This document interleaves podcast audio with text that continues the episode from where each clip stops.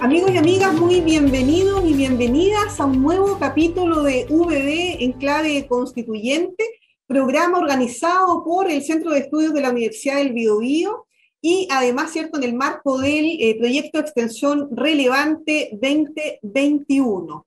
Queremos saludar a nuestros panelistas estables, ¿cierto? A Bruno, a Julia, muy buenas tardes, ¿cómo están? Qué gusto de tenerlos nuevamente. Hola, hola. Hola, hola Alejandra, hola Bruno, un gusto estar acá también.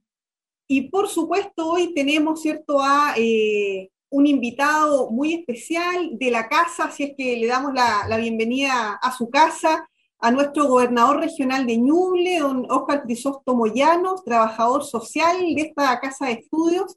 Eh, así es que un placer tenerlo para poder conversar, obviamente, ¿cierto?, en el marco de esta nueva constitución, sobre su cargo, sobre este rol, de cómo se vincula en el proceso de descentralización y tantos otros temas de, interés para todos quienes nos escuchan a través de las plataformas digitales de la Universidad del Biobío. Así que muy bienvenido a este espacio de conversación, gobernador. Eh, muchas gracias, Alejandra. Un gusto saludarte, un gusto saludar a, Julia, a Bruno, a, quienes además fueron mis profesores en aquella época universitaria yo lo único que les pido en esta conversación es que no revelen nada de mi comportamiento, por favor, porque dejémoslo ahí, en la sala de clase. Eh, pero feliz de poder estar aquí con ustedes y poder conversar, sobre todo en un contexto tan histórico como el que está viviendo nuestro país. Así que feliz, Alejandra. Muchas gracias por la invitación. El tiempo es hora, así que Julia, te damos la, el pase para poder conversar. Bueno, un gusto tenerlo aquí, gobernador. Eh, mi exalumno, como, como recién hacías mención. Eh, ahora en este cargo tan importante, ¿no? Para la región y para el país, porque es un cargo que surge en un momento histórico bastante importante, ¿no? En que estamos escribiendo una nueva constitución, pero también es un hecho inédito que las máximas autoridades de las regiones sean elegidas directamente por votación popular.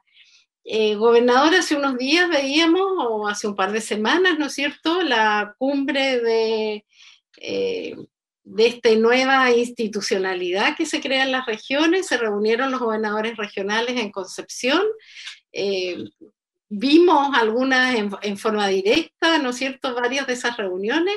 Y yo quería preguntarle, ¿qué importancia le asigna, por un lado, a la elección de gobernadores regionales y por otro a esta eh, asociación de gobernadores o de gobernaciones regionales del país para el desarrollo regional. Bueno, yo en, este ámbito lo primero que tengo que decir es que lo que estamos viviendo en la región es un puntapié inicial en un proceso de descentralización, desconcentración y regionalización que creo que es tremendamente significativo, en el que hacer las vocaciones en las regiones. Por lo tanto, creo que las trabas que siempre tuvo esta elección, recordemos, hasta último minuto no se iban a realizar, sino que había una justificación para poderle dar un marco normativo más establecido, creo que finalmente ha ido demostrando poco a poco la necesidad de tener autoridades regionales electas democráticamente. Creo que, que es el puntapié inicial, porque tiene que ver con, con varios significados. Primero, el de mayor autonomía para ir tomando nuestras propias decisiones y no responder siempre a una lógica centralista, como ocurre en muchos servicios públicos donde está más, es más importante lo que diga un ministro o el presidente que la vocación misma de una región. Y esto no tiene que ver con una discusión que probablemente se tiene que dar entre el Estado nacional, plurinacional, federalismo, no, sino que tiene que ver hoy con un Estado que es nacional, pero que tiene que haber una desconcentración y una descentralización más profunda. Y creo que la elección democrática de los gobernadores ha venido a incomodar finalmente todo un aparato que está construido en bajo al centralismo. Y lo segundo tiene que ver con eh, la asociatividad que hemos tenido con los gobernadores y gobernadores de Chile. O sea, nosotros del día uno que fuimos electos, ya empezamos a reunirnos, nosotros sagradamente nos reunimos todos los días lunes a las 9 de la noche, tenemos reuniones ejecutivas hasta las 10 para ir tocando los temas. Y nos ha ayudado mucho, primero para el intercambio de experiencias, ¿ya? Segundo, para hacer negociaciones en bloque. Nosotros hoy negociamos en bloque con el presidente de la República, estamos negociando en bloque hoy precisamente con el ministro de Hacienda y así lo hemos ido haciendo con las diferentes instituciones. Estamos negociando en bloque con la Unión Europea, un gran acuerdo que queremos hacer. En fin, esta, esta suerte de colaboración que es muy distinta a lo que estamos acostumbrados, que es la competencia, ¿ya? Creo que ha ido potenciando este quehacer, dándole además una orgánica que es súper respetuosa en nuestras vocaciones regionales, ¿ya? Y que va rotando. Hoy nosotros tenemos una rotación de vocería, rotación de comisiones. A mí en este proceso ahora me toca estar dentro de la comisión que vamos a negociar con el ministro de, de Hacienda y la, y, la Dirección de Presupuesto, Presupuesto 2022 y un proyecto de ley. Vamos a ser cinco eh, gobernadores que van a estar ahí y gobernadores que van a estar trabajando. Entonces, vamos rotando en términos de los roles. Yo creo que, y, y todos han sido muy generosos, y todos hemos sido muy generosos en términos de los espacios también. Yo creo que, es una dinámica muy sana que se ha dado y que tiene un punto bien de inflexión en la cumbre de las regiones que tuvimos hace dos eh, semanas atrás aproximadamente, donde sentamos y nos sentamos todos los equipos a hacer un diagnóstico de nuestra instalación y las perspectivas de crecimiento, y donde además sentamos a los candidatos presidenciales para que nos escucharan, o sea, para que Chile escuchara las regiones y también para escucharlos a ellos en términos de lo que están visualizando, y que fue el primer hito que reunió finalmente los candidatos eh, presidenciales en la, en la, competencia en esta instante. Así que yo creo que estas dos dinámicas han sido muy potentes yo estoy muy contento, además, de, de, de encabezar en la región de Ñuble este proceso y creo que el puntapié inicial y se nos viene mucho por delante.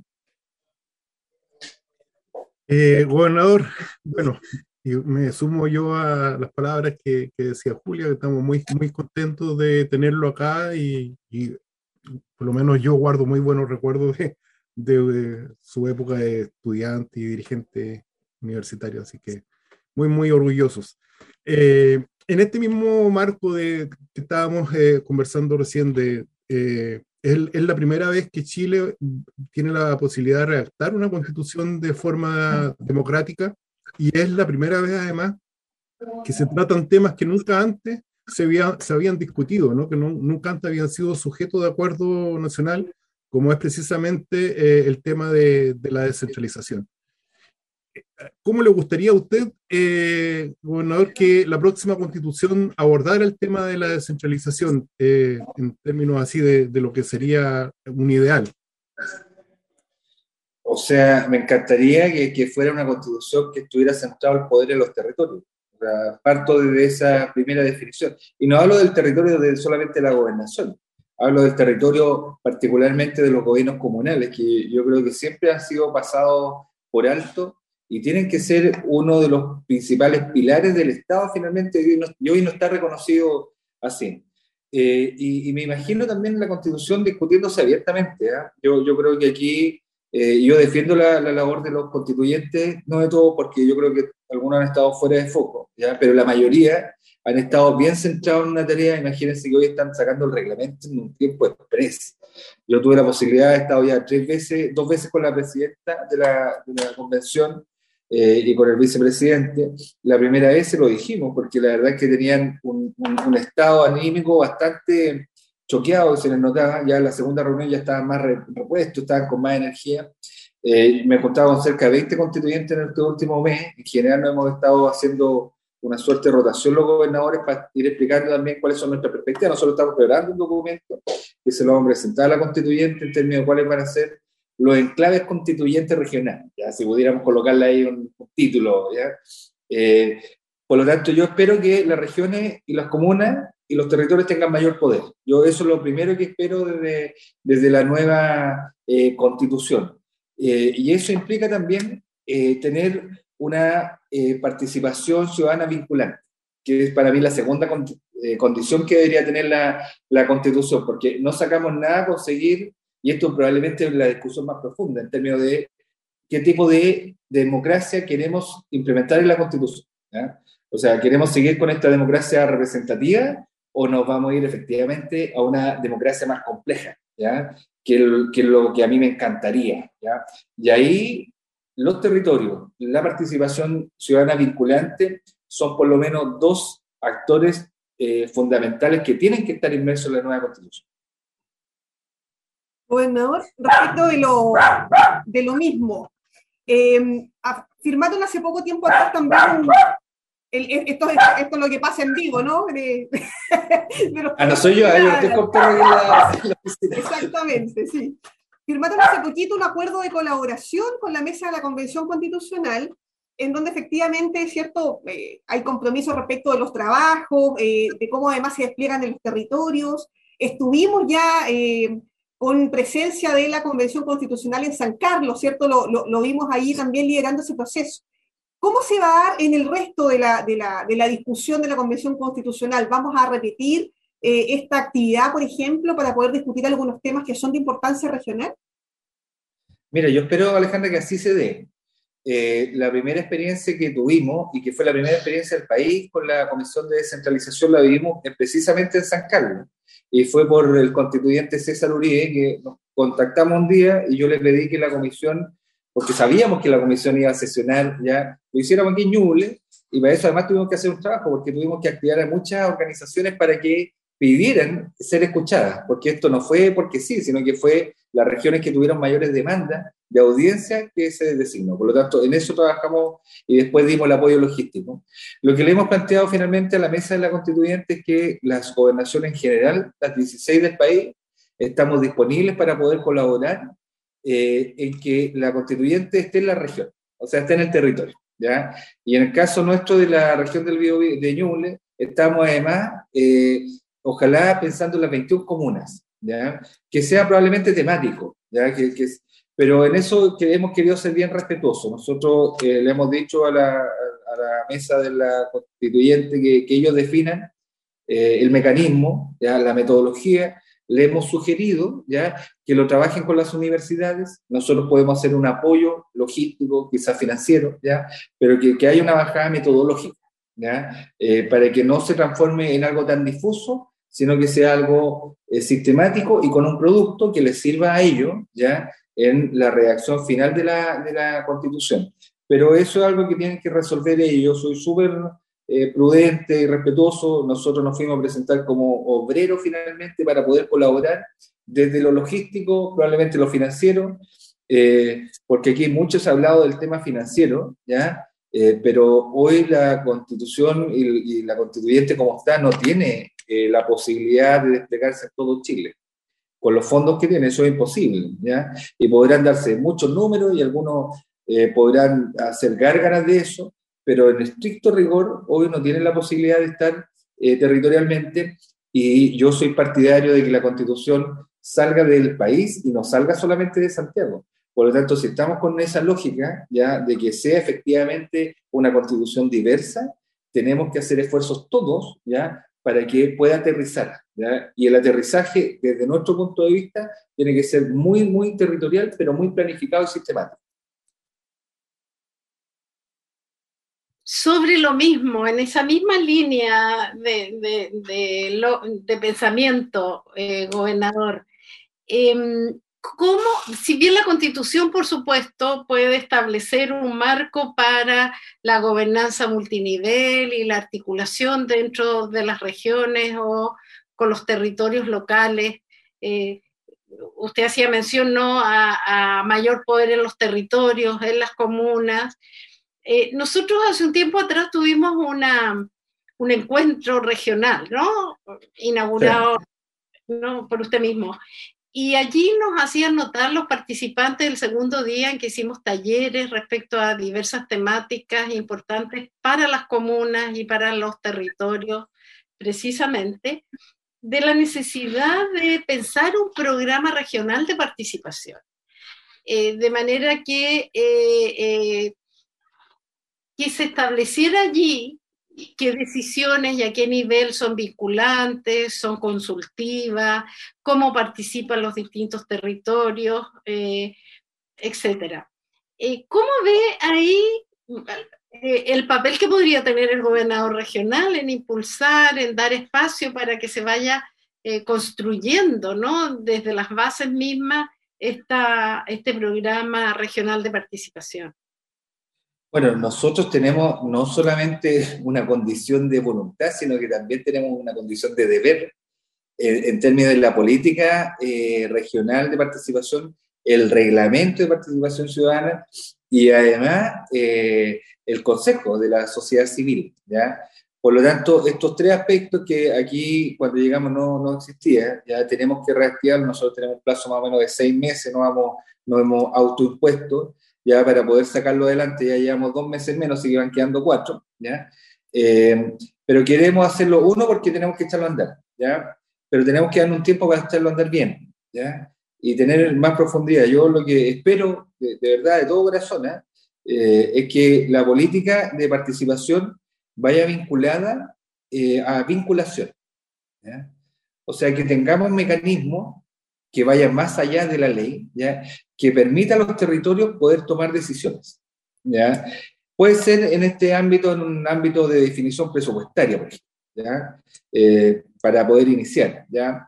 Pero también podría ser en otro tipo de ámbito. Por ejemplo, en el tema del, plan regulador eh, de ordenamiento territorial, el PROTO, que estamos esperando su reglamento, que yo creo que no va a salir en este gobierno, sino que lo van a dejar para el próximo tiene que venir con, con, una vinculación directa de la ciudadanía en términos de algunas definiciones. O sea, si, si desde, nuestro, desde nuestra perspectiva queremos más poder para las regiones, yo pido más poder también para la definición ciudadana. O sea, tiene que haber una, una condición sine qua non, ¿ya? Eh, porque si no, lo único que estamos haciendo es engordar una democracia representativa. Y desde mi punto de vista, yo creo que no le hace bien al país hoy en día en la época que estamos viviendo. Entonces, creo que ahí la política de participación es muy importante, así que eh, tenemos ahí un desafío y, probablemente eh, ustedes sean convocados a ese desafío, ¿ya? porque ustedes han estado involucrados en, muchos procesos eh, y creo que la universidad, además yo tengo, yo disculpen, pero yo tengo una obsesión con que las universidades sean actores activos en la construcción de la región de Biobío, o sea, de Ñuble. Eh, ¿Y por qué digo BioBio? Porque BioBio tiene una condición que las universidades han hecho un aporte significativo. ¿ya? Y veo que aquí en Ñuble nuestras universidades también tienen que ser un aporte significativo. Yo celebro que hoy se estén en una perspectiva de colaboración de las universidades y las instituciones de educación superior. Creo que es lo mejor que nos puede pasar. ¿ya? Eh, y desde esa dinámica también tenemos que, que partir y, y, y también sumarnos a ello. Por lo tanto, el programa de participación o la política de participación ciudadana es algo que está en deuda, pero que tenemos que cerrarla prontamente. Bueno, usted hacía eh, alusión un poco a, lo, a, la, a, lo crítico que ha sido ¿no? la participación eh, bajo esta modalidad de democracia representativa. Hoy día eh, tenemos realmente una crisis política de participación. En la segunda vuelta de elecciones de gobernador, sin más, votó eh, como el 20% del padrón. Y la región de Ñuble especialmente fue una de las regiones donde la votación, y bueno, en general fueron las comunas, eh, perdón, las regiones, eh, los distritos con población rural, donde hubo más, más bajas votaciones.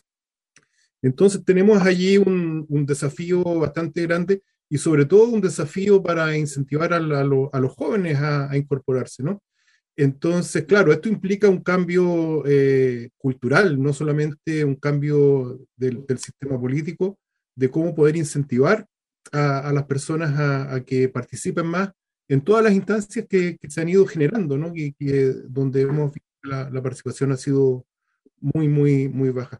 ¿Cómo cree usted que se podría ayudar a ese proceso de, de un cambio cultural, de incentivar más a, los jóvenes a que se incorporen a, la democracia dentro del contexto de la nueva constitución? Mire, yo ahí, eh, yo, yo, estaba leyendo a, Daniel Irinati, ¿no es cierto?, en términos de la democracia compleja, y todo lo que es centro de pensamiento de, de Florencia, y está mucho más avanzado que nosotros. Y ahí ellos colocan una, primera, una primera condición, ¿cierto?, que las, constituciones, para que haya una democracia más compleja, las constituciones tienen que haber sido redactadas en democracia. Eh, la primera definición que ellos eh, señalan en términos de, cómo poder avanzar en esta, en esta materia. ¿ya? Por lo tanto, yo creo que aquí tenemos el primer puntapié inicial. ¿ya? Una constitución hecha en democracia, diversa, ¿ya? Eh, bien forzada en términos de los tiempos, ¿ya? que yo creo que va a ser una camisa de fuerza, finalmente, y con una salida obligatoria porque vamos a tener que todos pronunciarnos si nos gusta o no nos gusta lo que los constituyentes han, han preparado. Segundo, yo creo que hay una, y, no es que lo diga yo, los datos lo dicen, hay, una, hay un cambio del padrón electoral, ¿ya?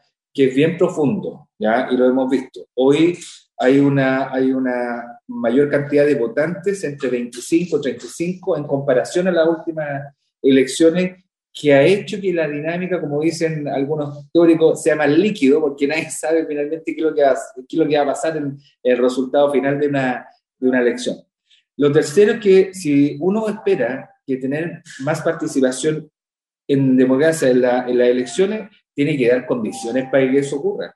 O sea, la región de Ñuble fue la, que, la única región del país que bajó la cantidad de votantes en las últimas municipales. Frente a las otras 15 que aumentaron, la región de Ñuble disminuyó. ¿ya? Y la segunda era caní. Y ahí va el componente rural, pero yo creo que también va un componente cultural, ¿ya? En términos de, de algunos fenómenos probablemente que yo no tengo respuesta, ¿ya?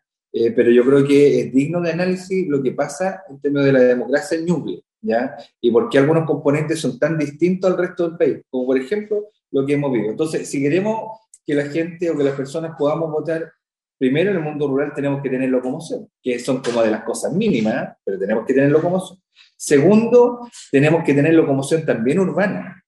O sea, yo lo viví, por ejemplo, en, mi última elección, no hubo transporte público, ¿ya? Ese día de las elecciones. Entonces nosotros veíamos personas caminando y los que no se regresaron para sus viviendas. ¿ya? Entonces, hay una tercera condición, que es una modificación legal que tiene que ver que los centros de votación estén cercanos a tu domicilio. Y es toda una discusión, porque finalmente no quieren hacerlo porque no quieren dejar asignado un territorio a cierto análisis electoral masivo. ¿ya? Eh, cuando en realidad es todo lo contrario, porque lo que necesitamos es acercar a la ciudadanía para que tenga todas las posibilidades de, de votar. Por lo tanto, hay condiciones logísticas, técnicas, pero también tiene que ver con lo que queremos plantear. ¿ya? O sea, ¿qué estamos planteando? Y ese es el fondo probablemente. ¿Queremos un status quo o queremos romper la inercia? ¿ya? ¿Queremos más o menos estabilidad? Depende de los candidatos o los proyectos. ¿ya?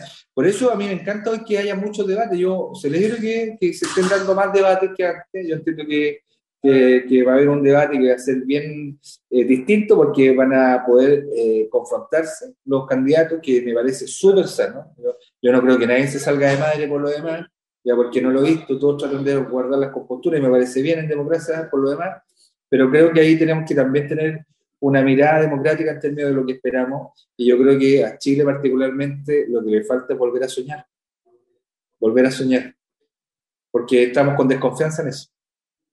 Bien, gracias.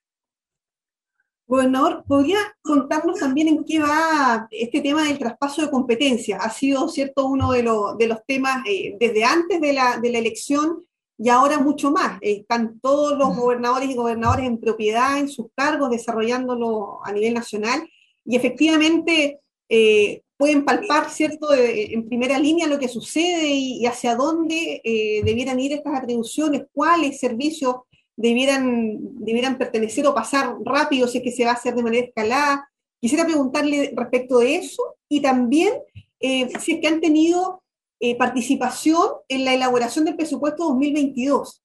Sabemos lo que ha pasado, ¿cierto?, en la región de Ñuble, una muy, muy baja ejecución presupuestaria, que además le, le, toca recibirla, digamos, ¿cierto?, de la, de la administración del, del, intendente en este caso. Eh, y efectivamente, mirada hacia el 2022 se requiere impulsar diversas iniciativas en la región de Ñuble. Así que también me gustaría que pudiera contarnos respecto del tema del presupuesto. Sí.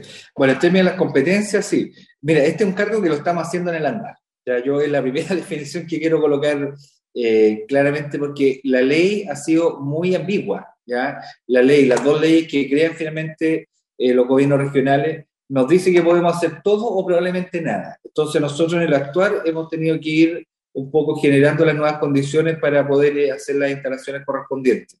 Recuerda que la ley nos permite coordinar, eh, fiscalizar y supervigilar a todos los servicios públicos que tenemos convenio, que son casi todos. Ya nosotros aquí en Ñuble tenemos 23 de los cerca de 30, que son los más grandes por lo demás. Eh, pero el delegado presidencial es la misma competencia. ¿ya? Entonces, ahí es donde se generan estos roces que, que probablemente ustedes observan y, y se visualizan más o menos ñuble, pero que, nos tiene ahí efectivamente en una confrontación de competencias bien importante. Entonces, y además nos traspasan competencias que son eh, irrisorias. O sea, a mí no me interesa tener la competencia del corte de calle. No tiene ningún sentido, ¿ya? Además, tengo que destinar hora hombre y tengo que destinar recursos porque tengo que publicar en el diario oficial. O sea, no es ninguna ganada la descentralización el que yo esté autorizando no el corte de las calles, ¿ya? Eh, pero algo que lo tenemos y que yo lo voy a devolver en las próximas semanas porque la ley me permite devolverla, yo la voy a devolver porque en realidad no, no le encuentro mayor sentido que lo tengamos hoy en el, gobierno regional. Entonces, ahora, ¿qué es lo que estamos haciendo? Estamos, se está tramitando la ley corta, donde hemos llegado a un acuerdo con el Ejecutivo y con el Congreso, y, y que ha salido mucho mejor y totalmente, totalmente distinta como entró. Se termina con el silencio administrativo. Recuerden que nosotros tenemos seis meses para poder presentar una solicitud de competencia y si el Ejecutivo, o sea, tenemos 24 meses desde que inicia un periodo eh, presidente o presidenta, y el Ejecutivo tenía seis meses para responder, pero si no respondía, se daba por rechazada. Así que lo que nosotros pedimos, por lo menos, que fuera un silencio positivo, o sea, que, que nos dijeran, ¿sabes qué? No nos interesa que ustedes tengan esa competencia, pero que se pronuncie el Ejecutivo, y cuando hay eh, situaciones de diferencia, va a haber un comité bipartito. ¿ya? O sea, se va a sentar el Ejecutivo y nos vamos a sentar los gobiernos regionales y ahí vamos a conversar y vamos a definir. ¿ya? Por lo tanto, esa fue una tremenda gana que nosotros tuvimos. Segundo, la convocatoria obligatoria de los servicios públicos. O sea, no puede haber, como pasa hoy en muchas partes, y a mí también me pasan algunos servicios, que cuesta un mundo que venga un seremi un jefe de servicio. ¿ya? Yo lo estoy citando ya eh, con todos los marcos de la ley, pero aún así eh, se excusa. Entonces, la ley ahora le coloca y le impone la obligatoriedad que, es algo que no existía. ¿ya? Eh, por lo tanto, eso en, la ley corta. Y lo que estamos también, y que ahora entramos a negociar, y, qué es lo bueno de esto, ¿ah? Hicimos una transformación total, porque la ley corta lo que buscaba era entregar más competencia al delegado y terminamos con más competencia para los gobiernos regionales. ¿ya? Eh, y el Ejecutivo que se resistió mucho, ¿ya? nosotros yo le agradezco a los parlamentarios porque los parlamentarios en el momento de la votación de la comisión mixta rechazaron el proyecto, a petición nuestra. Nosotros les pedimos que en estas condiciones no valía la pena avanzar y eh, como hay una bancada regionalista, en general hay mucha sensibilidad de los parlamentarios, lo rechazaron y eso forzó, al Ejecutivo para que se sentara y llegara a un acuerdo con nosotros y llegamos a un acuerdo ¿ya? entre las tres partes, Ejecutivo, el Congreso y los gobiernos regionales, así que estamos muy contentos, las próximas semanas se va a votar, se va a aprobar el próximo miércoles y vamos a salir a aplaudir todos. Y lo segundo tiene que ver con una ley de financiamiento a los gobiernos regionales. Y ahí ya estamos con más problemas, ¿ya? porque ahí eh, es una ley que la verdad que primero no llega a financiamiento, no hay financiamiento nuevo. Segundo, se intenta colocar a la subdere como una tutela a los gobiernos regionales.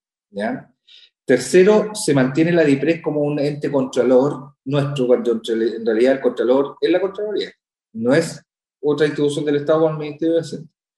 Cuarto, le quieren entregar la potestad al delegado presidencial para coordinar el área, que son los fondos de inversión regional.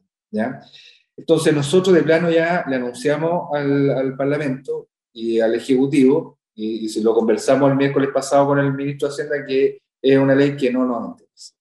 No nos interesa. A menos que haya una refundación de la ley completamente. Eh, y ya hay algunas indicaciones, de hecho nosotros este jueves nos vamos a contar a las 3 de la tarde con el ministro de, nuevamente y ahí vamos a entrar en proceso de negociación. Eso es lo que logra que estemos asociados los 16 gobernadores y gobernadoras. Si estuviéramos cada uno por su lado, esto sería imposible. No se avanzaría, claro, exacto. No se avanzaría. Y en términos de la ley de presupuesto, Alejandra, sí, pues nosotros recibimos eh, hace dos meses atrás un 9% de ejecución presupuestaria, la más baja del país, hemos ido repuntando, pero tiene que ver con una estructura que estaba determinada aquí en el gobierno regional. Aquí el gobierno regional, la estructura era transferencia a los ministerios. ¿ya? Esa es la estructura. No era inversión pública regional, sino que transferencia a los ministerios. ¿ya? ¿Y eso qué es lo que te implica? ¿Qué me implica a mí? Que yo hoy estoy a, merced de la ejecución presupuestaria de un Ministerio de Obras Públicas, de una dirección de vialidad, de una dirección de, de, de y si ellos no ejecutan, no ejecuto yo. Entonces yo no tengo control sobre el presupuesto. Entonces nosotros hemos cambiado la dinámica este mes. ¿ya? No, nos va a costar un poco más, pero ¿qué es lo que estamos diciendo? El municipio, ustedes son nuestros principales socios. De aquí en adelante. ¿Qué obra vamos a hacer eh, con los municipios?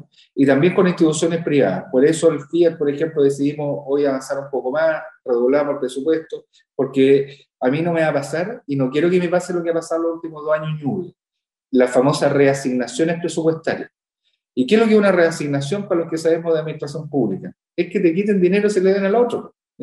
O sea, cuando yo veo que 7 mil millones de pesos el año pasado le quitaban a Ñuble y se lo dieron a las otras regiones, si no es que se haya destinado para la pandemia, se fue para otras regiones.